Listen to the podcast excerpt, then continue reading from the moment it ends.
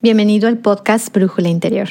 Soy Nayeli Durán, coach profesional de vida y de liderazgo. Lo que hace que nuestra vida sea tan digna de ser vivida son las conexiones de amistad entre familia, los compañerismos o relaciones románticas que existen entre nosotros. Desafortunadamente, a veces tenemos que pasar por algunas rupturas en esas relaciones. Aunque esto puede ser muy duro, sin esas experiencias no podríamos crecer para ser mejores personas, conocer el dolor de la separación, aprender a valorar y a tratar mejor nuestras relaciones en el presente y saber cómo comenzar de nuevo. En este episodio hablaremos sobre cómo manejar una ruptura del corazón. Quédate conmigo.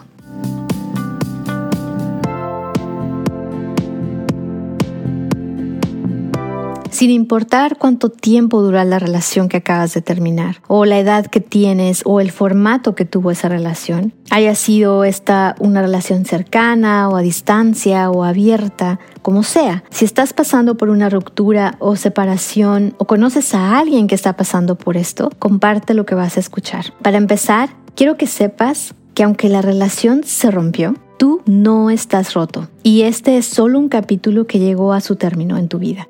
Te tengo cinco recomendaciones de qué hacer a continuación para navegar este proceso, esto que estás sintiendo en este momento. Recomendación número uno.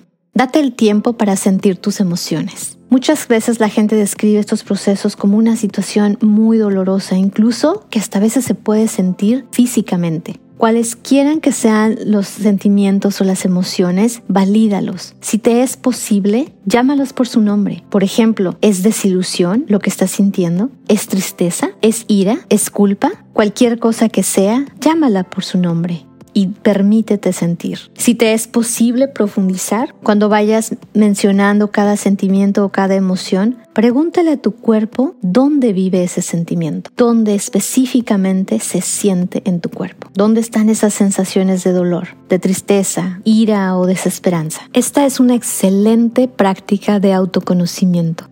Recomendación número dos, acepta lo que estás sintiendo. No te juzgues a ti mismo ni a los sentimientos que estás teniendo. Los sentimientos y las emociones están ahí solo para entregarte un mensaje. El mensaje nunca es el mismo de persona a persona, pero aquí te doy unos ejemplos. A veces el enojo o la ira te trae un mensaje de que para la siguiente relación necesitas respetarte más a ti mismo y poner más límites. La tristeza podría estar recordándote cuán frágiles somos y cuánto necesitamos de conectarnos los unos con los otros. La decepción podría también estar indicándote que es importante revisar tus expectativas en las relaciones. Sea cual sea la emoción, encuentra el mensaje que tiene para ti.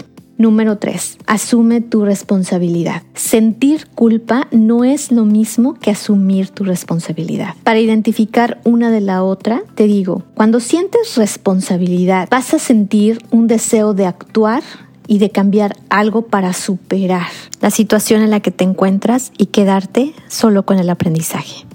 Cuando sientes culpa, se siente como si estuvieses en un pantano que se va comiendo tu autoestima y generalmente te lleva a no poder perdonarte a ti mismo. Así que mejor abraza la responsabilidad y cualquiera que haya sido tu papel o el papel que hayas jugado para que esta relación llegase al final, aduéñate de tu 50% de responsabilidad. Aprende de ello y hazte un plan para no volver a repetir en las siguientes relaciones o incluso en las que todavía tienes, las cosas que sientes que, que fallaron en ti y prepárate para lo que viene a continuación. Una nota importante que quiero hacer aquí es que a veces mientras estamos sanando va a venir un sentimiento de ¿y qué tal si me equivoqué o nos equivocamos en esta decisión? Para eso solamente quiero decirte dos cosas o recordarte dos cosas. Respeta tus decisiones y respeta las decisiones que otros también ya tomaron. Y dos, nunca, nunca tomes una acción, una decisión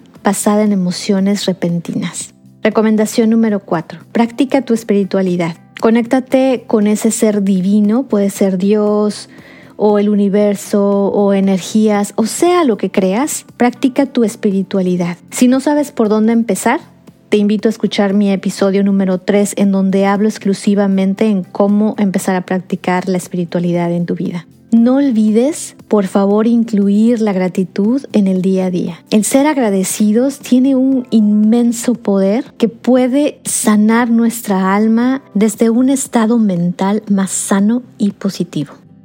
Mi última recomendación es comienza a crear algo nuevo para ti.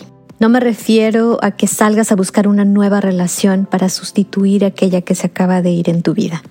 A lo que me refiero es a construir un nuevo proyecto de vida o un proyecto diferente. A hacer algo que tal vez nunca te diste la oportunidad de hacer mientras estabas en esa relación, porque no te dabas el tiempo, porque a la otra persona no le gustaba que lo hicieras, sea lo que sea algo que hayas dejado o tengas pendiente. Y puede ser tan sencillo como unirte a un club de lectura, inscribirte a una nueva clase en el centro comunitario que te queda cerca o tú dar clases o incluso solamente llamar y contactar a viejos amigos. También es importante que no pases mucho tiempo solo. Apóyate de tu mejor amigo o de alguien que sea tu apoyo durante tiempos difíciles. Si estás pasando por una ruptura, de corazón espero que este podcast te ayude. Como coach de vida, puedo ayudarte también a navegar por este proceso si consideras que está siendo muy difícil para ti. Y si conoces a alguien que pueda necesitar escuchar esto que acabo de compartir, por favor comparte mi podcast. Deseo que tu corazón pueda sanar pronto, porque el mundo te necesita feliz y positivo. Mientras tanto, sostén tu poder, abraza tu yo auténtico y decide hoy ser feliz. Hasta la próxima.